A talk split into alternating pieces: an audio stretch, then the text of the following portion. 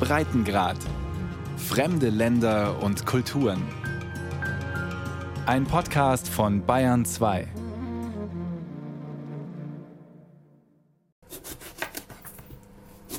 Normalerweise kann sich Ikram beim Kochen gut entspannen. Heute ist das anders.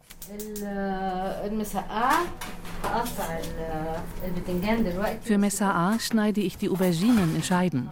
Dann lege ich sie in Salz, das saugt das Wasser aus dem Gemüse. So nehmen die Auberginen beim Braten nicht so viel Öl auf. Messa'a ist ein typisch ägyptisches Gericht. Zweimal im Monat gibt sich Ikram Youssef damit besonders viel Mühe. Die 64-Jährige dünstet Zwiebeln und Tomaten, würzt mit Knoblauch und Kreuzkümmel, schmeckt immer wieder ab. Dass die Messa'a gelingt, ist ihr wichtig, denn sie kocht für ihren Sohn. Siad mag Messa'a gerne. Er isst nicht gerne Fleisch, lieber Kohlenhydrate und Hülsenfrüchte. Wenn er Fleisch verlangt, dann weiß ich, dass er es für seine Freunde in der Zelle will.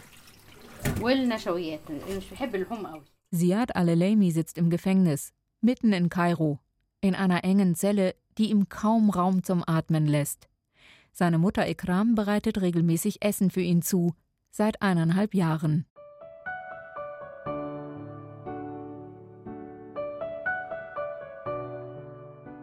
Der 25. Juni 2019 ist ein Dienstag. Frühmorgens schaut Ikram auf ihr Handy. Sie hat einen Anruf verpasst von ihrem anderen Sohn Bassam, mitten in der Nacht. Das ist ungewöhnlich. Ikram ruft Bassam zurück. Ist etwas mit Siad? Will sie wissen? Bassam sagt nur Ja. Ikram legt auf. Wir haben es erwartet. Auch Siad hatte es erwartet. Er hat immer wieder zu mir gesagt, es ist nur eine Frage der Zeit. Irgendwann werde ich verhaftet. Ikram fährt ihren Laptop hoch und ruft Facebook auf.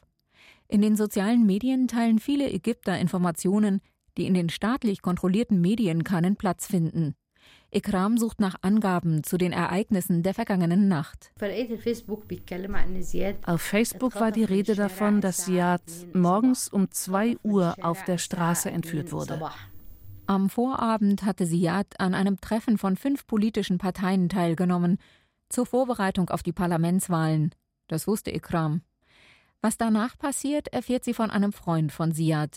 Der empfängt ihren Sohn nach dem Treffen der Parteien in seiner Wohnung im Stadtteil Mahdi.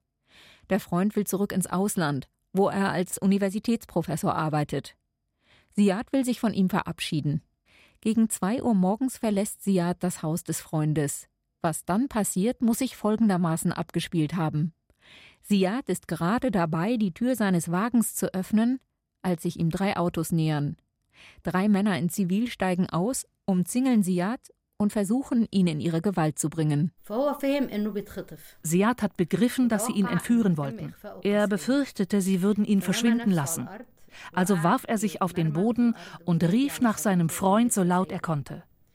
Als sein Freund ihn vom Balkon aus sah, sagte Siad, jetzt kann ich mit euch kommen. Als Siads Freund Ikram anruft und ihr den Vorgang schildert, hat er Ägypten bereits verlassen.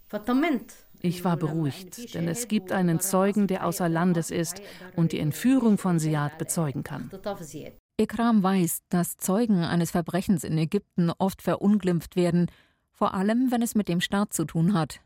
Siad, sagt Ikram, kämpft seit seiner Jugend für einen unabhängigen Rechtsstaat. Nach dem Volksaufstand 2011 und dem Sturz von Langzeitherrscher Mubarak gehörte er zu den Gründungsmitgliedern der Sozialdemokratischen Partei in Ägypten. Er war Sprecher der Revolutionsjugend auf dem Tahrirplatz und Berater des ägyptischen Politikers und Friedensnobelpreisträgers Mohammed el-Baradei. Siad setzt sich für Meinungsfreiheit und Demokratie ein und kritisiert sowohl das autoritäre Regime von Präsident Abdel Fattah al-Sisi als auch die Muslimbruderschaft, also die größte und einflussreichste Kraft des politischen Islam. Der Rechtsanwalt ist den Mächtigen im Land schon lange ein Dorn im Auge.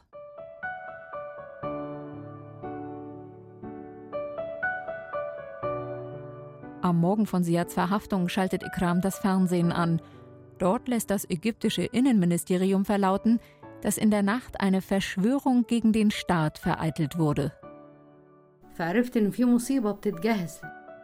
Ich wusste, dass sie versuchen würden, ihm etwas Schreckliches anzudichten.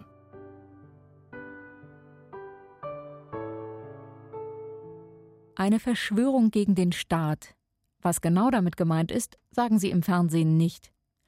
Durchgeführt von Muslimbrüdern, der Bewegung also, die das Regime schon vor Jahren zur Terrororganisation erklärt hat. Siad, sagen sie, soll der Kopf dieser Verschwörung gewesen sein. Die ganze Welt, nicht nur Ägypten, kennt Siads Haltung zur Muslimbruderschaft. Denn Siad hatte den ehemaligen Präsidenten Morsi im Fernsehen als Lügner bezeichnet. Die Nachricht des Innenministeriums hat deshalb viel Spott geerntet. Aber das hilft Siad nicht. Er kommt in Untersuchungshaft. Im Tora-Gefängnis in Kairo sind viele politische Gefangene inhaftiert, etliche von ihnen ohne Anklage. Ikram will, dass Siad wieder freikommt. Sie weiß, dass längst nicht alle Gefangenen in Ägypten die Haft überleben. Schon gar nicht, wenn sie wie Siad chronisch krank sind. 17 Tage lang muss Ikram warten. Dann versucht sie, ihren Sohn im Gefängnis wiederzusehen. Von ihrer Wohnung bis zur Haftanstalt sind es etwa 20 Kilometer. Ihr anderer Sohn Bassam fährt sie mit dem Auto zum Tora-Gefängnis, einem von einer hellen Mauer umgebenen Gebäude. Wie viele Bauwerke in Kairo sieht es heruntergekommen aus. Um 9 Uhr morgens trägt sich Ikram in die Besucherliste ein, gibt ihren Personalausweis ab und wartet dann im Hof. Eine Stunde, zwei und noch eine.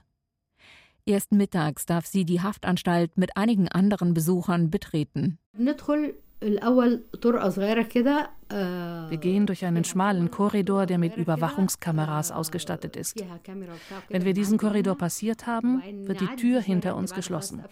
Dann kommen wir zu einer Straße und stehen vor dem Eingang des Gefängnisgebäudes, bis sie die Türen öffnen. Was folgt, ist die Leibesvisitation. Die Handtasche, Brille, Portemonnaie, Haustürschlüssel, Männer durchsuchen Männer. Die andere Tasche, frische Wäsche für Siad, Medikamente, ein Blutzuckermessgerät, zwei Bücher. Frauen durchsuchen Frauen, die Schuhe, die Socken, die Kleidung, Bluse, Gürtel, Jeans, der BH, die Unterhose. Ikram betritt das Büro eines Offiziers. Ein karger Raum, ein Schreibtisch, drei Stühle, ein Fenster mit Blick auf den Gefängnishof. Ikram wartet auf ihren Sohn. Nur in Anwesenheit eines Offiziers der Staatssicherheit dürfen sie sich begegnen. Dann endlich öffnet sich die Tür. Als er mir entgegenkam, habe ich ihm auf die Schulter geklopft und gesagt, gut gemacht, mein Sohn, du hast dich nicht entführen lassen. Ikram will Siad aufheitern. Das kann er gut gebrauchen, denn Siad leidet unter Gicht und Diabetes. Er braucht regelmäßig Medikamente. Die bekommt er im Torgefängnis nicht. Genauso wenig wie ein Bett, ausreichend frische Luft und saubere Kleidung. Siad muss sich eine etwa drei Quadratmeter große Zelle mit zwei weiteren Häftlingen teilen. Sie schlafen auf Holzbrettern, die wie Bücherregale an der Wand befestigt sind. In der Mitte der Zelle befindet sich ein Loch im Boden, die Toilette. Platz zum Stehen gibt es kaum, auch kein Fenster, nur eine 20 mal 20 Zentimeter große Luke in der Decke. Siad beschwert sich nicht, doch Ikram sieht, wie schlecht es ihm geht. Sie weiß, dass sie ihn unterstützen muss. Ikram wackelt in der Küche. Sie ist angespannt, denn sie kocht für Siad und seine Zellengenossen. Reis, Fleisch und Hähnchen, gegrilltes Gemüse. Eine Abwechslung auf ihrem Speiseplan. Ich bete zu Gott, dass alles durch die Kontrolle kommt. Alle zwei Wochen darf Ikram die selbstgekochten Gerichte im Gefängnis abgeben. Das heißt aber nicht, dass das Essen auch bis zu Siad durchkommt.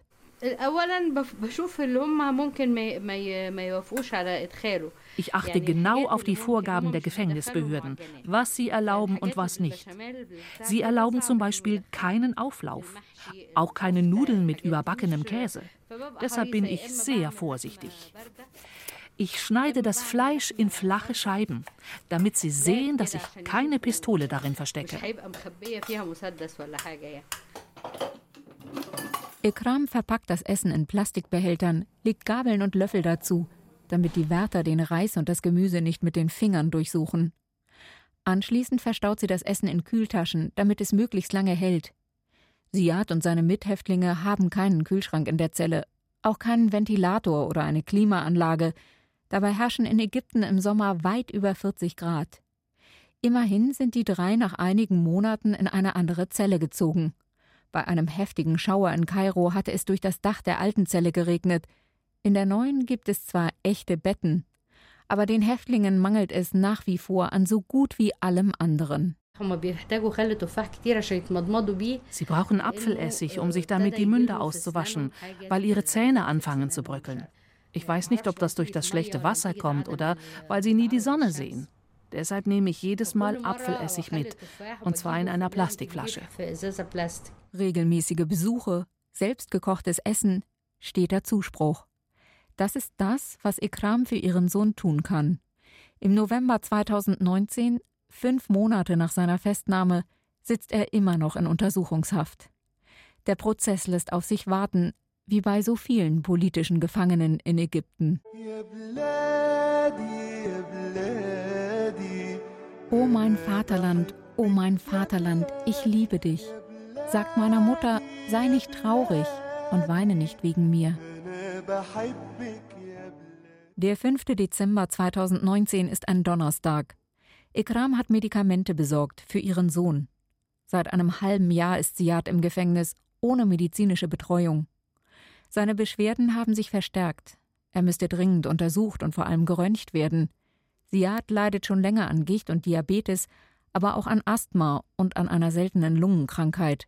Ziemlich viel für einen Mann, der gerade einmal 41 Jahre alt ist. Bevor er ins Gefängnis kam, hatten wir die Krankheit unter Kontrolle. Aber dafür war sein Immunsystem so gut wie ausgeschaltet. Das heißt, dass Siad ohne funktionierendes Immunsystem ins Gefängnis kam. Die schlechte Luft in der Zelle und die schmutzige Umgebung bedrohen sein Leben. Ikram weiß, welche Medikamente Siad benötigt und bringt sie ihm ins Gefängnis. Aber Siad kann die Tabletten in seiner Zelle nicht angemessen lagern. Siad beklagte sich kürzlich darüber, dass die Feuchtigkeit seine Medikamente verdirbt. Seine Tabletten zerbröckeln und verlieren ihre Wirkung. Jedes Mal, wenn wir bei unseren Besuchen versuchen, einen Ventilator ins Gefängnis zu bringen, weigern sie sich, ihn durchzulassen und sagen, dass wir von der Gefängnisbehörde eine Erlaubnis für den Ventilator einholen müssen. Wir haben ihnen eine Genehmigung gebracht. Dabei erlaubt die Gefängnisverordnung, die Zelle wie einen Palast einzurichten. Einen Kontrolltermin beim Radiologen hat Siad bereits verpasst. Der war für den 25. Juni 2019 vereinbart gewesen, also für den Tag, an dem Siad festgenommen wurde. Weil er nicht zum Arzt darf, beantragt Ikram eine entsprechende Untersuchung im Gefängnis für ihn, auf eigene Kosten. Das Röntgenkontrastmittel dafür muss sie selbst mitbringen und warten. Eine Woche, zwei, drei und noch eine. Es sollten Röntgenaufnahmen der Brust und des Unterleibs gemacht werden. In der Gefängnisklinik wurde aber nur die Brust geröntgt. Später hieß es, dass der Gefängnisarzt vergessen habe, ein Röntgenbild für den Unterleib machen zu lassen. Ikram kann ihrem Sohn nur Mut zusprechen. Einmal in der Woche besucht sie ihn im Gefängnis, oft in Begleitung von Siads Bruder oder Siads kleinem Sohn. Wenn sie Glück haben, dürfen sie ihn eine halbe Stunde sehen. Ikram weiß, wie sehr Siad vor allem seinen Sohn vermisst. Ihren Enkel mit ins Gefängnis zu nehmen, fällt ihr trotzdem schwer. Als ich einmal das Gefängnis durch einen Besuchereingang betrat, sah ich, wie eine Leiche aus dem Gefängnis herausgebracht wurde. Es hat mir wehgetan, den eingewickelten Körper zu sehen. Ich hatte Siads Sohn dabei, also sagte ich ihm, dass das ein Patient sei, der ins Krankenhaus gebracht wird. Die ganze Wahrheit will Ikram ihrem Enkel nicht erzählen. Zu groß ist ihre Angst, dass auch ihr Sohn im Gefängnis sterben könnte. Es ist möglich, dass er für den Rest seines Lebens im Gefängnis bleiben wird. Das tut natürlich weh. Ich will, dass er freigelassen wird, damit er seinen Sohn erziehen und in seinem Büro arbeiten kann. Ich will auch nicht, dass Siad im Gefängnis den Verlust seiner Mutter erlebt. Ich bin eine 64-jährige Frau und mein Leben kann jeden Moment enden.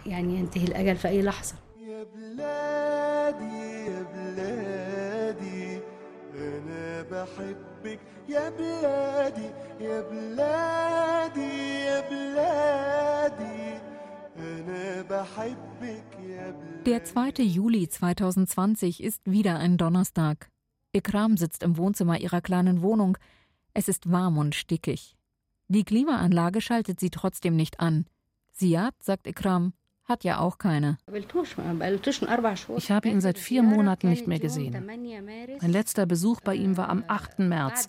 Am 10. März wurden Besuche verboten. Die offizielle Begründung? Ansteckungsgefahr wegen Corona. Ikram kennt die katastrophalen hygienischen Zustände im Tora-Gefängnis. Wenn ein gesunder Mensch da eingesperrt wird, würde es ausreichen, ihn krank zu machen. Sie macht sich Sorgen, kann nicht mehr schlafen und wird aktiv. Nach einem Monat habe ich Klage eingereicht, weil ich nicht wusste, ob mein Sohn tot oder lebendig ist.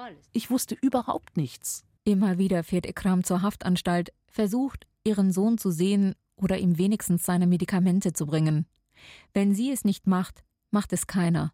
Um diese Fahrten zum Gefängnis, die Medizin und das Essen für Siad bezahlen zu können, muss sie eine Eigentumswohnung verkaufen, für die sie lange gespart hat.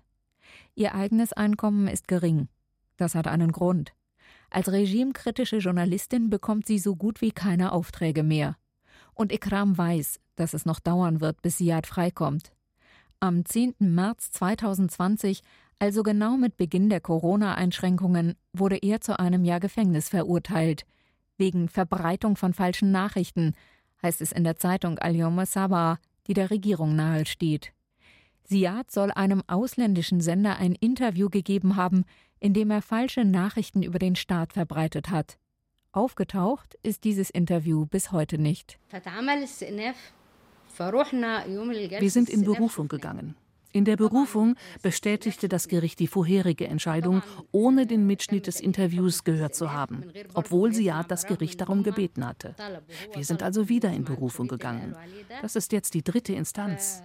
Aber bis dieses Berufungsverfahren die dritte Stufe erreicht, ist das Jahr der Gefängnisstrafe schon vorbei. Ikram gibt trotzdem nicht auf, fährt weiter zum Gefängnis Woche für Woche in der Hoffnung, Siad doch irgendwie sehen zu können und in der Überzeugung, trotz aller Schwierigkeiten das Richtige zu tun. Für ihren Sohn und für die Zukunft ihres Landes. Wir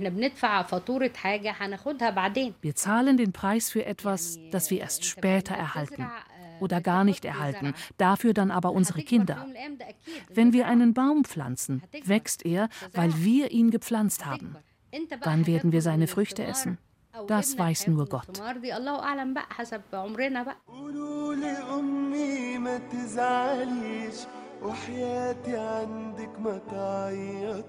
Sagt meiner Mutter, sei nicht traurig und weine nicht wegen mir. Sagt ihr, es tut mir leid, sollte ich sterben, sterbe ich, aber unser Vaterland lebt.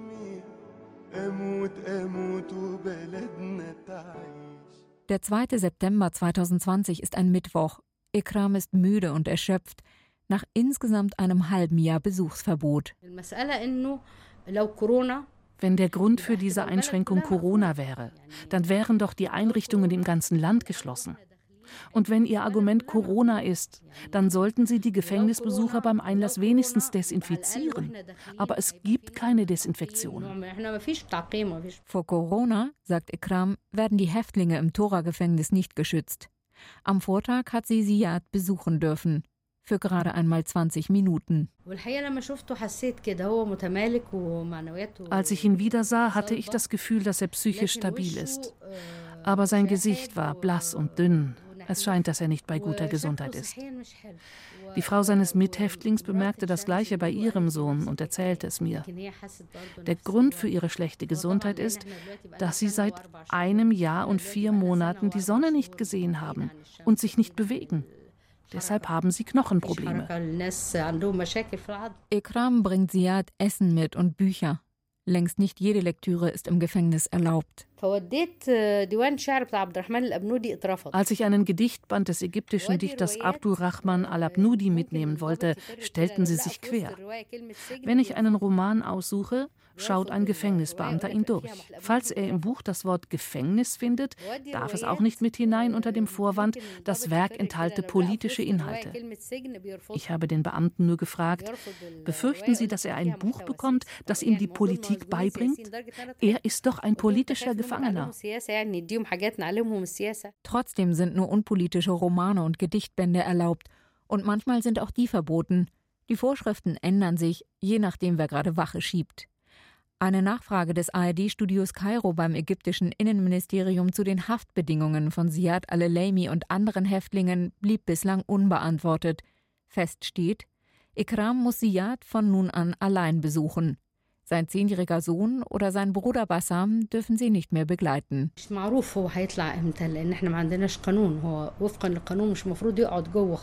Es ist nicht bekannt, wann er entlassen wird, denn bei uns geht es nicht nach dem Gesetz zu. Dem Gesetz zufolge hätte er gar nicht inhaftiert werden dürfen. Noch eine andere Sache macht Ikram Sorgen. Dem Gesetz nach kann eine Person bis zu zwei Jahre in Untersuchungshaft bleiben. Dann entscheidet das Gericht, den Häftling freizulassen. Noch bevor er zu Hause ankommt, entscheidet der Staatsanwalt, ihn für einen anderen Fall erneut zu verhaften, meist wegen Verbreitung falscher Nachrichten oder der Unterstützung einer Terrororganisation. Dabei handelt es sich um nicht weiter ausgeführte Anklagen ohne jegliche Beweise. Ikram lässt sich nicht den Mund verbieten. So wie ihr Sohn sitzen etliche Aktivisten und Journalisten im Gefängnis, verurteilt zu jahrelangen Haftstrafen, weil sie ihre Meinung geäußert, die Regierung kritisiert oder einen Rechtsstaat gefordert haben. Auch Ikram glaubt an Freiheit und Demokratie. Sie macht keinen Hehl daraus, dass sie die Revolution 2011 unterstützt hat und sie weiß, dass sie gefährlich lebt. Wie ihr Sohn und all diejenigen, die am 25. Januar 2011 begannen, für einen freien Staat zu kämpfen. Die Jugendlichen vom 25. Januar sind entweder verschwunden, geflohen oder im Gefängnis. Von den Jugendlichen vom 25. Januar gibt es niemanden mehr. Die Urteile gegen sogenannte Staatsfeinde klingen immer ähnlich. Verbreitung falscher Nachrichten oder Unterstützung einer Terrororganisation. Die ägyptische Regierung bestreitet, dass es politische Häftlinge gibt. Aber Menschenrechtsorganisationen sprechen seit Jahren davon, dass mindestens 60.000 Häftlinge seit dem Amtsantritt von Präsident Abdel Fattah al-Sisi im Jahr 2014 aus politischen Gründen inhaftiert wurden. Womöglich ist die reale Zahl noch höher. Im gleichen Zeitraum wurden dem Menschenrechtler Gamal Aid zufolge mindestens 17 neue Gefängnisse gebaut. Ikram schaut auf die Mauer vor dem Torah-Gefängnis. Sie sitzt im Wagen. Damit ihr Fahrer nicht versteht, was sie sagt, spricht sie jetzt Englisch. In etwa 300 Metern Entfernung sitzt ihr Sohn hinter Gittern. Ich wollte einen Mann erziehen, der Träume hat und einen starken Charakter. Einen freien Menschen. Ich glaube, das ist mir gelungen. I think I, uh, I succeeded.